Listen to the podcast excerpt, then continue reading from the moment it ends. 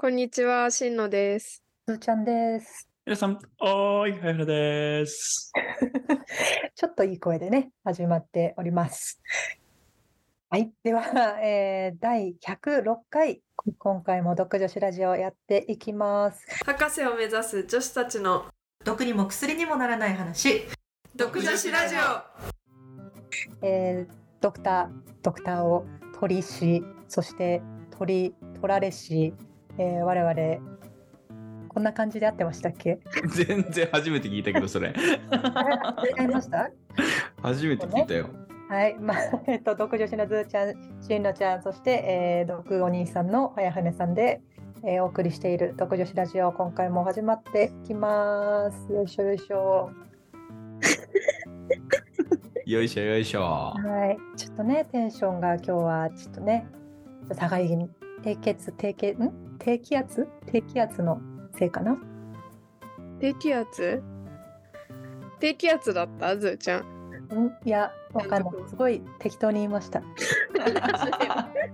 え、今日は大丈夫だったけどなって思いながら聞いてた。うん。いや、私全然気圧わかんない人なんでね。適当そう気圧によって頭痛くなったりする人とかいるじゃないですか。いるね。うん、だからそうあそう気圧なんだなだから気圧でこそううなんんだな。そうなんだな気圧なんだな。気圧なんだな。いることもねあるかなと思ってそうなんだな気圧なんだな。そうもう誰ごっちゃごちゃごっちゃごちゃよオープニングが。え、早船さんの今の真似誰？何のキャラクターあの、イメージは、あれよ、なんだっけ？あの、おにぎり持ってる感じの、なんだっけ？裸のあ出てこない対象です。裸の大将。あそうそうあそうそう。合ってるかどうかはわからない。おにぎりなんだな。なんでなんで急にそれ気圧で気圧で出てくるんだかもちょっと謎だし。気圧なんだな。そうそう気圧なんだなをまあでもやらせたな私。うんあ。すいませんそれは。ごめんなさいね、どちらかっているんですけれども、タイトルコールもまだだったし、えーっとですね、今回のテーマは、えーいい申請書ってなんだろうっていう、ちょっと真面目なやつだったんですよ。だからちょっとね、始まり間違えましたね。すいません。えっと、で、これね、あの、申請書ってそもそも何ですかというところなんですけども、なんか一応、私たちもこの博士課程をこう経験しした者たちなので、えー、と 一応それっぽい話をしようかなと思って。でこの申請書研究者の中での申請書って研研究費とかをね取るために、えーとまあ、研究計画とかその自分がやろうと思ってる研究の、まあ、重要性とかすごいいい感じに発展していくよっていうようなそういうまあなんか進歩性とかそういうのをこうなんか数枚の紙にですねレポートみたいにまとめてでそれをこう出すやつなんです。でまあいろんな種類があって、まあ、学生のうちからそのなんだお給料もらえるそういうなんなんだろうなまあ学進 D- DC とかいうのがありますけどまあなんかそういう学生のうちからお給料もらうために出すような申請書もあればあとは本当に学生じゃなくなってえっと、博士号を取ってじゃあ大学の大学の先生たちがじゃあどういうものを書いてるかっていうと今度は科研費とかを取るような申請書だったりまあいろいろあるんですよね。だからまあそれについてこの申請書多分みんな悩みながら書いてると思うんでちょっとどんな感じの申請書だったらちょっといいのかなとかそういうのを話したいなっていう感じ。どうでか。ですもあまりにもずーちゃんがずっと喋ってるから笑っちゃったよ。あの 悪い意味じゃなくてスラスラと喋ってるから笑ってしまった。悪い意味じゃない？それ大丈夫。悪い意味じゃない。いやちょっと一応ね面白いなと真面目だなと解説をしないとなと。でそうね。ねかえ大事大事。ね。大事よ。はい。こんなこんな感じですよね。なんか申請書をおどうですか？申申請書なんかめちゃくちゃ時間かかりません？書くのあれ数ページしかないのに本当？なんかかるかな。か何なんだろうね。な なんんなんだろかさうね。いや本当にさなんか数ページしかないのになんかもうずっとやっててもさ永遠と終わんないっていうか納得したものにならないっていうかだからそのねほんといい申請書って何なんだろうねまあ先が見えないからね。先が見えないっていうのは、見る人がイメージできないっていうところが大きいよね。なんか先生とか、例えば自分のラボのボスに出すとかだとさ、ボスってこういうことが好きだよなとか、そういうのは思えるけど、そこが難しさよね。誰が見るかわかんない。確かになんか学会のさ発表のさまあ学会の発表って大体用紙を先に書くんだけどさその時ってやっぱなんかこういう学会だからこういう切り口にしようとかまあこの辺の内容はもうまあ常識的な内容だからまあはしょっても大丈夫かなとかさ学会の中だとね、この学会の中ではみんな知ってるよね、みたいなね。結構あるけどさなんか申請書って一応こう区分には出すけどその区分に出したからといってその専門の先生が読むかっていうとそうとも限らないからさ、なんかどれぐらいこうなんか説明したらいいかとかでも説明がありすぎてもさつまんないっていうかなんかわけが分かんなくなってごちゃごちゃしちゃうし足らなくてもさ良くないからさなんかそれれがめっちゃむずいよね。そうなんですよね。なんかこのしかもさその数数ページの内容でだから例えば3年間お給料もらえるかが決まるとかうん、あとはだからい1年1年ごとに例えば数百万円の研究費がもらえるか決まるみたいな。だ本当にだその数ページに全てをかけてい面白さが伝わるようにしないといけない。だからなんだろう思ったより作文力ってすごい必要なんだなと私もなんかすごい思いましたね。なんかあのがすごい計算がすごいできるのももちろん大事かもしれないし実験が器用ですごく実験がうまいのも大事かもしれないんだけど実験するためにはなんかそのなんでこの研究が大事なのかみたいなのをでそのね先行研究の流れからしっかりなんここが分かってないからでしかも自分じゃないとできない感を出さないといけないんでねなんかそうだね。ね自分がこの材料を使ってやる必要性とかこの手法がいかに新しいことを発見するに適してるかとかなんか本当になんか唯一無二感をこう出さないとこうなんか難しいのかなってちょっとね思ってます私最近。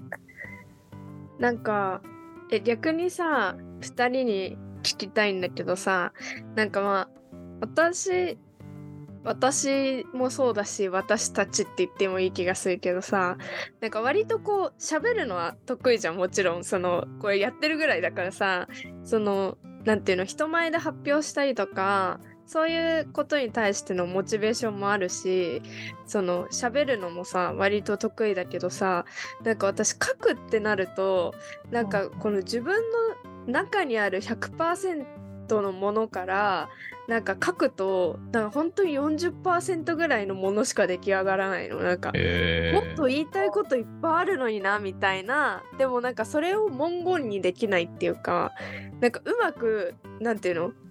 こうアウトプットできないんだよね文字になると。なんだろうね。なんかな長くなりすぎちゃって削るとなんか少なくなっちゃうみたいな？そういう。そうそうそう。なんか簡潔に書こうとするとなんていうの？熱伝わり意がづらくなっちゃうし。そうそう。なんかすごい平たい平たい浅い文章みたいなのが出来上がるの 大体。うん。でなんかえーってなって。でもさ喋る時ってさやっぱさ抑揚とかさこう勢いとかさスピードとかさ、なんかそのいろいろさもっといっぱい要素があるからさ割と私はなんか伝わりやすいのでなんかそのやる気とかそういうことに関しては伝わりやすいしこのね面白くないみたいなうんうん。ことが伝わりやすくてその相手聞いてくれてる相手も「いや面白そうですね」みたいなのめっちゃ言ってくれるんだけどなんか文章にするとなんかなって自分でもなんかなって思う文章が出来上がるっていううんだからめっちゃ私申請書超絶苦手なだなって思いながら書いてる。まあ、文章表現やっぱりこうなんだろう研究室のボス、まあ、教教授とかそういう人たちの書く文章すごいうまいうまいなって毎回思いますよね。なんかやっぱりあの言い回しとかもすごいこういろんなフレーズをあわかるわかるなんか格調高いなんかあのなんかすごいなんかすごそうなんかすごそう感をやっぱりこうだ出していくみたいななんかそういうなんだろうな表表現表現のなんか使い方とかもあるのかね。でなんか分かりやすく書くのはかんなんだろうそんなに難しくないけどなんかそこに面白く書くっていうのがなんかやっぱ難しいかも。ストーリーの組み立て方とか。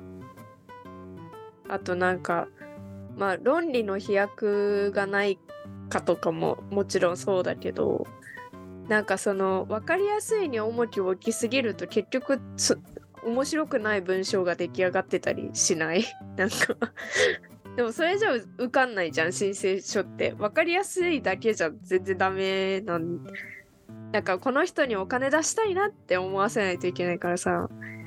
そうね。なんかそうその学生のうちからそのお給料をももらえる学信とかの書類とかもなんかあれですよね。評価評価基準でこの人の将来性とか、うんこの研究がどのくらい新しいかとかなんかそういういくつかの評価基準がやっぱりあってでそうそういうとこがやっぱ大事なんですよね。だからやっぱりこの人ができそうかとか いうのももちろんやっぱ出していかないと。そうだね。あそういう意味ではだから逆算してまずは考えるっていうとこが一つだよね。何をもって見られるのかっていうところ、なんていうの、うん、えっ、と、ちょっと計画高い感じになるかもしれないけど、なんかこう、本当は自分の言葉で自分の言いたいように言いたいんだけど、こう多少寄せていくみたいなことも多分必要だし、そういう意味では。そうですよね。ねさっきどの区分に出すかみたいなのにもよるじゃん。この区分だからこういう書き方になるし、うん、この区分だと逆にそれだと良くないから違うところを強調して書いた方がいいとかさ。うん、っていうのはやっぱあるよね。そうですよね、まあ、まあいっぱいこう経験を積むと、まあ、どんどんそのなんかフィードバックじゃないけど一回書いてあこれじゃダメなんだとかあこれだと意外と評価いいんだなみたいなのをこう繰り返してそうやってまあ教授たちが 自分を鍛えていったのかもしれないですよね。だからうんでもやっぱさこうどんだけ生き残ってる先生たちでもさやっぱ勝率10割にはならないじゃん絶対。なんかよくて7割とか。だって毎年受かってる人って多分全然いないっていうかさ。その本当に何て言うの？まあまあ大体3年ごととかのそのスパンなんだよねあのお金の配分が1回受かると3年間保証されてるみたいな。だまあ 3, 3年に1回受かってればまあ継続的に研究費を手に入れられるけどそれもなかなか難しいぐらいだよね多分。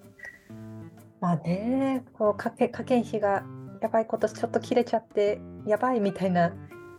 あるよね。ね結構あるからねなかなかそうなかなかこう競争の厳しい世界だなと。うん。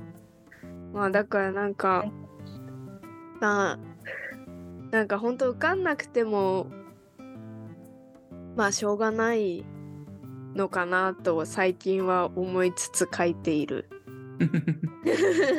いやあのめげずに書き続けるしかいやそうそうそう。で、ね、なんかそうするとやっぱたまに受かったりするしなんかでも受かったやつがどこがいいかは分からないんだよね自分じゃ。自分でも分かんないし。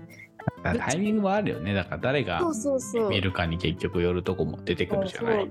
あと別に人ね。ね言うて相対評価でもあるじゃない？うん。まあ何人枠っていうところにどんどん聞いてるかみたいなところでもあるからさ、っていうところでいくとなんか前後に読んでる人まあこれなんていうの？ここの申請書だけじゃないかもしれないけどやっぱり何個もいろんなのを読んでるとさやっぱ前後に寄っちゃうとこもあるよね。あそうね。微妙なのが続いてると普通なのがよく見えるとか逆に良いのが続いてると普通なのによく見えないとかさ、うんうん。あーそうですよね。だからまあ結果にまあ結果もなんだ受か受かったらもちろんややったーなんだけど、まあ、もしねギリギリギリとか残念ながらって時もまあめげずに。まあそうね。にやるっていう。ただまあそのギリギリで落ちちゃう。私もギリギリで落ちちゃったことが何回か ありますけどあのでもやっぱりその評定のねあの1点2点3点4点みたいなので審査員がつけるときにす3点じゃなくて2点にななったその中間より上じゃなくてちょっと下をつけた何か足らないところはあったそうそうそうそう。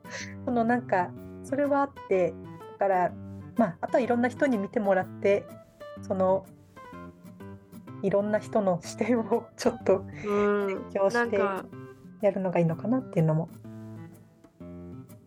むずいよね。なんかかといってこういろんな人の意見を入れてなんて言うんだろう。平均化されたさ申請書でもさっき言ったけど得点だから3333じゃ受かんないわけじゃん結局。うん。だからなんかさその平均化されていくのは良くなくてその上に行っていかなきゃいけないっていうのが難しいなって。ちょっとギリギリで、あの上の評価をつけてそうそうそうそう難しいなと思いつつまだ全然わかんないよね。言うて言うてねまだ4回とか5回とかの年齢なわけだから。今書いたら違うのかなとかって今思いながらそういう頑張って探してんだけどさ向こう昔のデータ全然俺整理されてないから全然どっからどこにあるのか分かんないわ今。でもややっぱりそう自分が今最高だ。これがもうこれ以上書けんってやつも1年後とか見見たらあここもうちょっと分かりやすくできたなって絶対ありますよね。うん俺に至っては10年ぐらい前だからさああそしたらじゃ今見るとクソみたいなやつ書いてると思うんだよね多分 10年分のこのなんか経験がい生かされてブラッシュアップできるかもしれない。いやー本当にねちょっと申請書これを聞いてくださっている方の中にどのくらいねあの か書いてる人がいるかわかんないですけどもうあのそうけ研究者はさ作文も頑張っているという ことをですねこのあのなんだろうあんまりなんだけ研究研究とかななんだそりゃみたいな 感じでもしいる人がいたらちょっとそういうのもこう知ってもらえたらいいな、そういう意味ではあの、ね。あるよね。理系だからとかっていうので国語をおろそかにしとくと後で痛い目を見るというところもあるよいやね。ああ本当ですよねいや本当に国語表現力ってうん、申請書いや論文とかだとあんまりそのなんか華々しい言葉とかを使うとちょっとあれだけど申請書はこういかにこうなんかワクワク感をこう出すかみたいな、ここもあとは図をきれいに作ったりとか、まあ、そういうデザインのデザイン力とか なんかいろいろなものを総合してえいやとやる感じですよね。まあ、書いてる人これを聞いている中にですねあの学信出すぞ科研費出すぞという方がいらっしゃいましたらあの一緒に頑張りましょう。だってもしかしたら文系のさ研究者の人もさいるかもしれないよねもしかしたらうんうん。まあ、書くよねまた違うんだろうね文系ちょっとの見て見てみたいですね。ね科研費とか。うん、いやー確かにね文系の方ももちろんなんかそういうが学信とか科研科研費の同じように書いてますので、ね、同じフォーマットだもんね。同じフォーマットで、ね、気になりますね。あの、ね。もしあの 情報を知っている方がいましたらぜひぜひ教えてほしいです。でまあ、もちろん理系の人もですねこうこういうのなんかいいって聞いたよみたいなのとかもね、こう教えてももらったら嬉しいですね。なんかなんか本あるよね、確かね。あありますね。なんかあの 科研費の取り方みたいなあいっぱい出てるんですよそういうの。うん書き方みたいなのあったよね、確かね。うんだから、まあ、そういうので勉もうちもなんか数数冊くらい研究室にあったのちょっと読んだりもしましたけど、まあ、あとは方法のこれを適用してやるかとあるね。うん、いやーまあそうね、まあ、とりあえずまあそういういい研申請書ってなんだろうっていうのをねちょっとこう話せて私はちょっといいかなっていうよかったかなって感じですね。うん。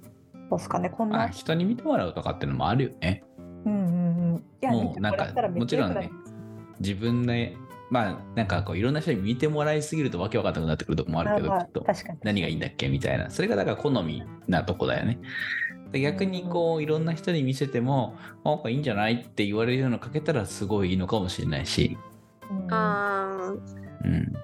そうですね。だからまあ基本的にいろんな人に見せて共通して直せって言われたとこは絶対直すし、あのまあそれぞれが直したらいいんじゃないっていうのがばらついてたらまあ自分で選んで直すみたいな。いやーはいまあちょっとこの申請書関連の DM もお待ちしております。はい。じゃあちょっと申請書こんなところで大丈夫ですかね？はい。はい。うん頑張れ。よしうん、頑張ります。いや、もうだだ出してしまったんですけども、大体。でもちょっとね、直せるとこあるかもしれないんで。頑張ります。頑張りましょう。では、えーっとですね、この最近、じゃあ皆さん、ちょっとここから、えーちょっと真面目じゃない話に入っていきますけれども、まあ、今日ちょちょっとこれな長くなるかな？はい。で、えっと、個人コーナーがですね、えっと、100回を超えた後からですね、始まっております。で、えっと、ハイフネザージンノちゃんのコーナーもすでに、まあ、お披露目されているんですけれども、今回は私、ズーちゃんの、えー新しいコーナーです。ズーちゃんの乱数世界旅行という、えーコーナーでやっていきたいと思います。記念すべき第1回です。で、乱数、乱数世界旅行何だったかっていうと、えっとですね、Google マップにあの座標をですね、数字で入れて、で、この そこにピンを立てて、で、そこもに行くっていう、まあ、そういうやつですね。ということで、えっと、今回は私、こういう、ちょっとじゃあ資料を作ってきましたので、マジで？マジ？やば。ちょっと待って。ちょっと待って。これできないかも。ちょっと待ってね。えーっと、あ、できるできる。今できるよあ、。できますか？ちょっと待って、スライドショーにしてからやろう。ガチじゃん。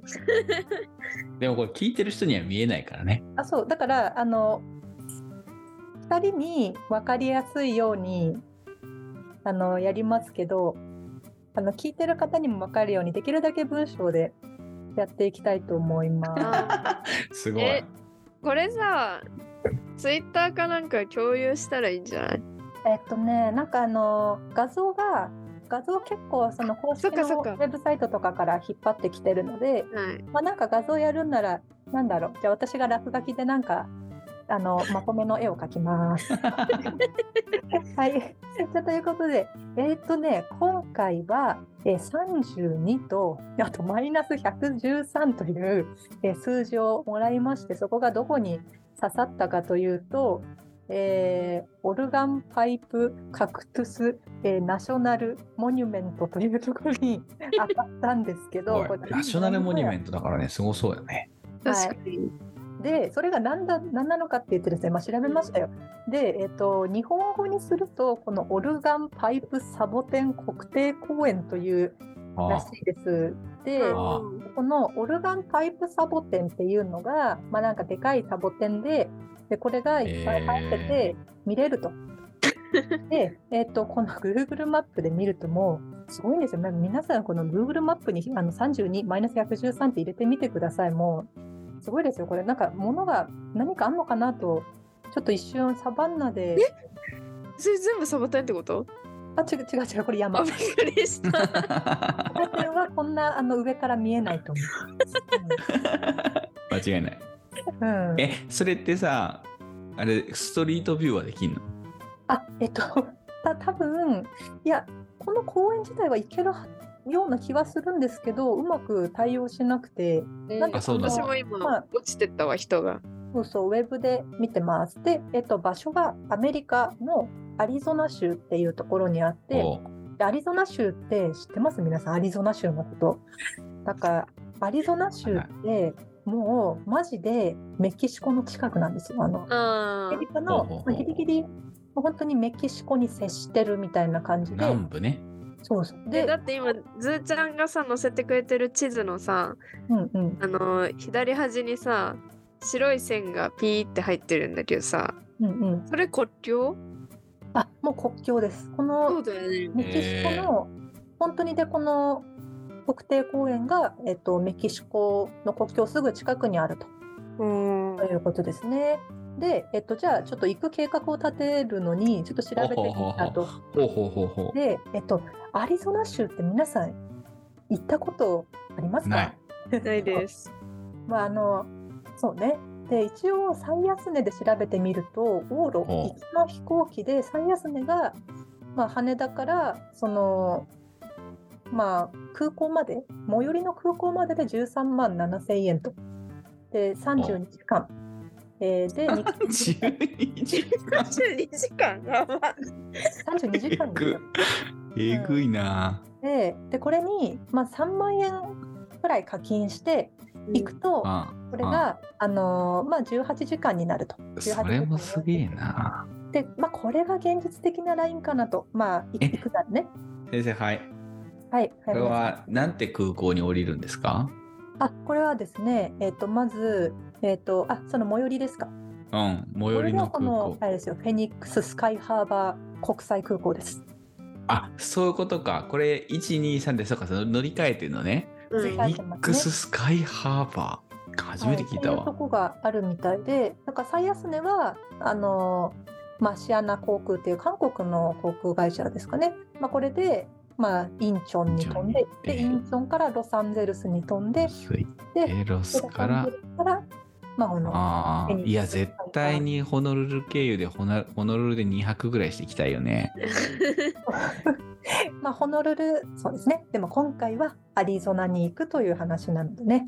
まあそうね。だから一案は韓国行って、ロス行って、ロスから行くパターンね。うんうんが14万ぐらいで32時間ぐらいで、2案は、えっ、と、羽田からホノルル行って、いや、うんホノルル5時間は切ないで。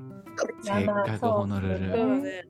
でもでも今回はアリゾナ行く。そうだね。うんうんホノルルもうどうでもいい。ホノルルで泊まろうえーとしないでください。え、そっか、ダメか。肯定的にたら同じ言いたいわ。32時間とかなるから。でしかもいやいや、2, 2日ぐらいいたいもんだって。これあのフェニックススカイハーバーに行って終わりじゃないんですよ。え？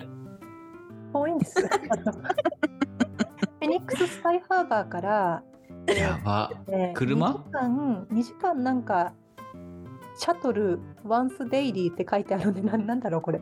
あの、バスみたいな？うんそう、多分、1日に1本しかないみたいな感じなんですかね。で、これで行って、で、さらにちょっとあの、まあ、タクシー、オンデマンド、えー、66.8キロ。車借りよう。車借りよう。国際免許取って車借りよで、これが、まあ、黄色のね、この線が、まあ、最後タクシーに乗って、で、着くと。多いな。感じでございますよ。う。すげえ。はい。で、まあ、こう、結構遠いんですけどもね。で、こう、ついてみると、まあ、気温がこんな感じで、えっと、アリゾナ州いいねで、えっと、5月、今もね、つい最近なんで、えっと、5月1日が32度最高気温。あいや今日今日の東京ぐらいと一緒じゃん。ぐらいだね。そうなんです。だから、これ、実は5月に行くって、まだちょうどいいんですよ、アリゾナ的には。これ、どんどん上がり続ける。ああ、やば本。当だ。40何度とか。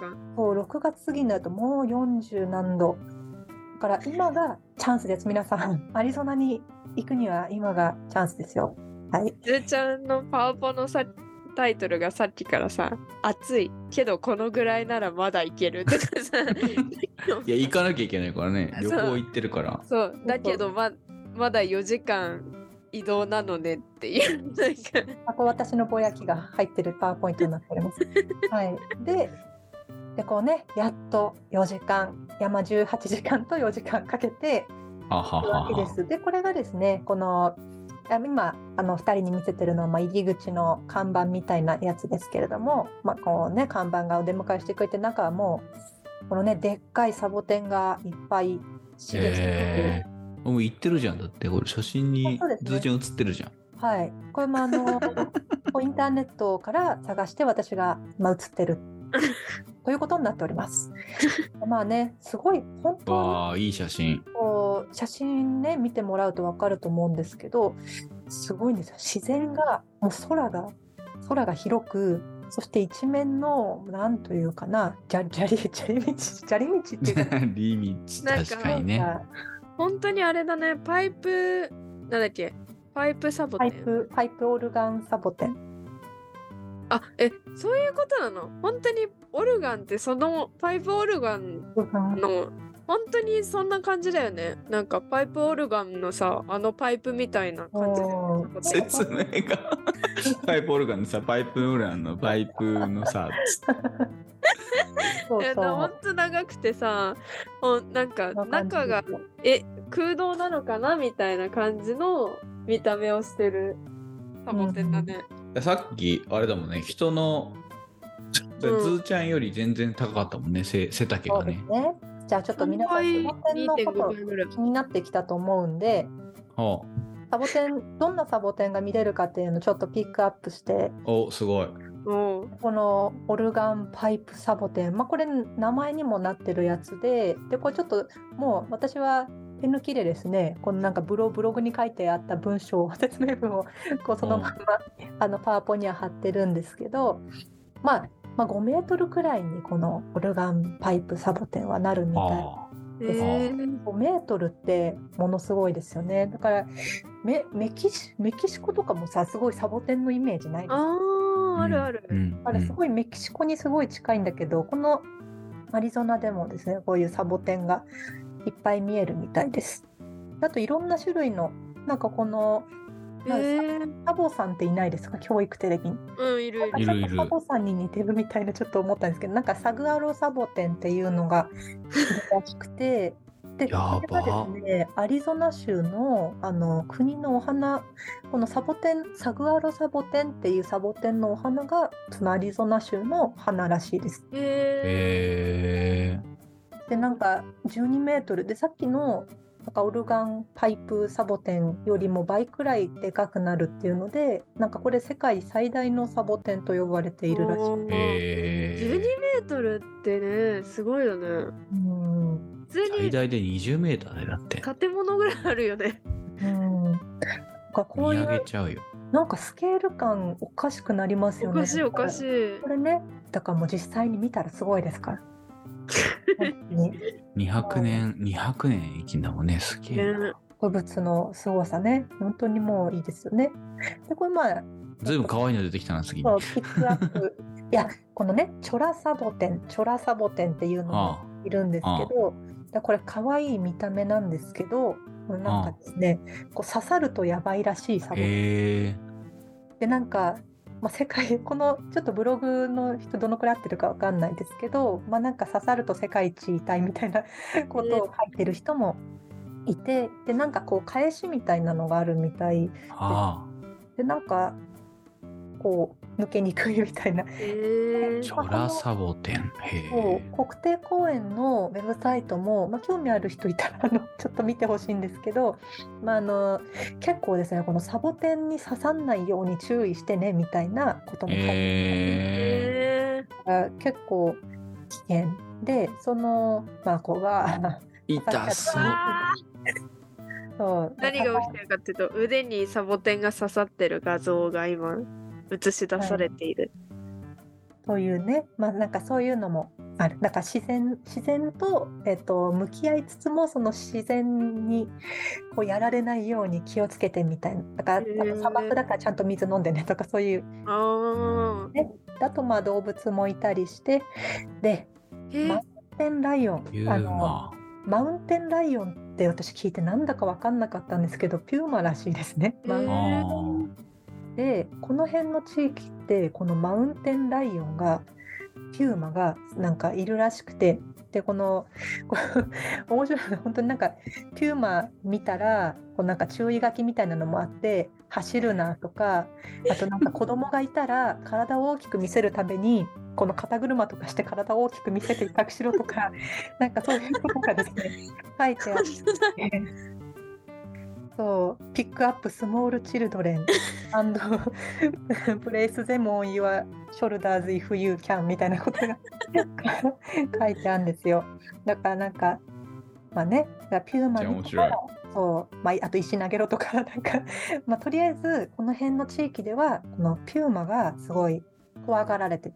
で、サボテン投げればいいんじゃない？だから投げるときに刺さっちゃいますって、自分に。あ、そっかそっかそっか。確かに。確かに。賢い。12メートル投げ投げられないし。そうですね。まあなんかこういうのもいたりとか、あといろんなですね、こんなすごい。もいたりして、えーとえなんか、まあ、スカンクとか、ガラガラヘビとか、これも注意してねと書いてありました。コヨーテだったり、ボブキャットっていう猫ボブキャット？へえ、猫なんだ、これ。うん。ライオンとかまあ猫っぽい。また首はペッカリーっていう可愛い名前のイノシシみたいなやついるらしいんですけど、これはあの時速35キロで走るらしいです。結構早いね。すごいね。そうでなんかそのピューマが天敵だからこう群れとかになってでこのなんか守ってるらしいです身を。へだってー時速35キロでこのイノシシみたいなの走って逃げると思います。はい。っていうね。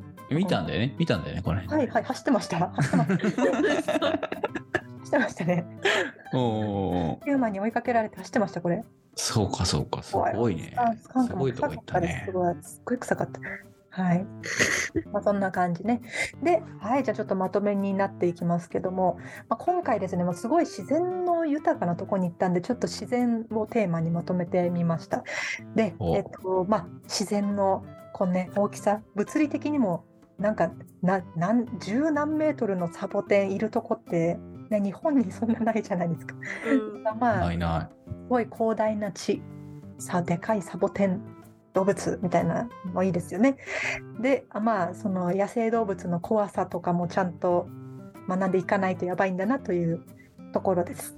ので、えーまあ、皆さん5月はまだまだいい時期ですので、えーこのオルガンパイプサボテン、えー国定公園に、えー、と皆さんぜひ足を運んでみてください。というところで、えーまあ、このねツアーをレンジャーの人もしてくれるらしいので、はい、こっちも安心です。はい、いいねということで、えー、と今回の私のすすねごい。えーコーナー、えーズーちゃんの乱数世界旅行パート1オルガンパイプサボテン国定公園に行ってみた以上です。めっちゃおもろいやんあ。りがとうございました。勉強になった。めっちゃ面白かった。はい、私もこれね調べ調べてみてなんかアリゾナ州についてですねなんかちょっと愛着が湧いてきましたね。めっちゃ面白い。じゃあちょっと最後にですねじゃあ次の乱数をいただくっていうのでちょっと調べてもらおうとえー。じゃあ、私は、じゃあ縦で、井戸で、井戸って縦だよね。うん。井戸で、ちょっと、じゃあ、どうしようかあな。立て立てあまあそういうそういうことか。15。おお。あ、ちょっと待っね。て。その陸地が陸地がありそうなところをまあ、15、15。じゃあ、この間いくつだっけマイナス ?100? 何本だよね。この間は、はい、マイナスの、えー、と113人いったら反対ぐらいにした方がいいね。逆に行こでも私もじゃあマイナス15にしよう。じゃあ。マイナス 15? はい。う。じゃあ、63。63。おどこどこ？どこどこ？あ、ありそう。あ、ないか。いやいいインド洋って出ましたけどえこれえちょっと待ってでも星のこれバグってるかな？いやいや、インドよ。え、ももう一回。なんだっけ？黒になっちゃいましたマイナス 15? あそっか詳細マップにそうですねあのインインド洋インド洋にピン取っちゃいましたね意外と乱数だしょっぱなよく陸地に行きましたね確かに。あでもまああでも惜しかったですねマダガスカルの近くだったね。マダガスカル。つーちゃんが大好きな。じゃあ、マイナス7。マイナスえ何、でもさ、ここ、ここ、ここの近いところでちょっと行けばいいんじゃない？あ、そうする？で番近いとこうんじゃあ、えっ、と、どっちだろう？モーリシャスが近いのかな？モーリシャス。モーリシャスの中でもいろいろあるんで、あ、ポートマチュリンが近いんだよね。ポートマチュリン。え、どこですか？ポートマチュリンってどこ？ここにポートマチュリンって。うわ、マチュリンあった。すごい。えーなんか小さな島が出ましたね。また、また私、自然いいなっていう感じに。いいんじゃない？でもうん、ポートマチュリンにしましょで、ポートマチュリンは、えっと、乱数、乱数を表示させるとどこですか？えーマイナス19の63ぐらいかな。マイナス19の63。あ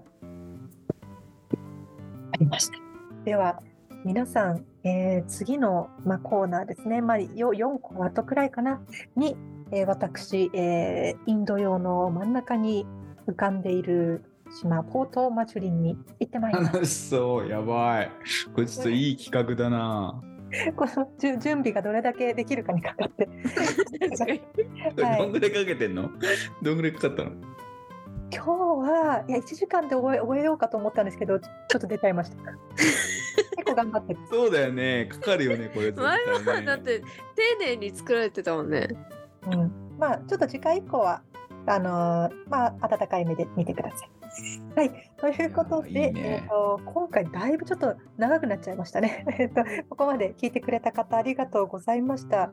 えっ、とまあコーナーもですねちょっと試行錯誤しながらやっていきたいと思いますので何かこのコーナーについても、えー本編についても、えーコメントなどなどいただけたら嬉しいです。はい、じゃあ今日もここまで聞いてくれてありがとうございました。ありがとうございました。ありがとうございました。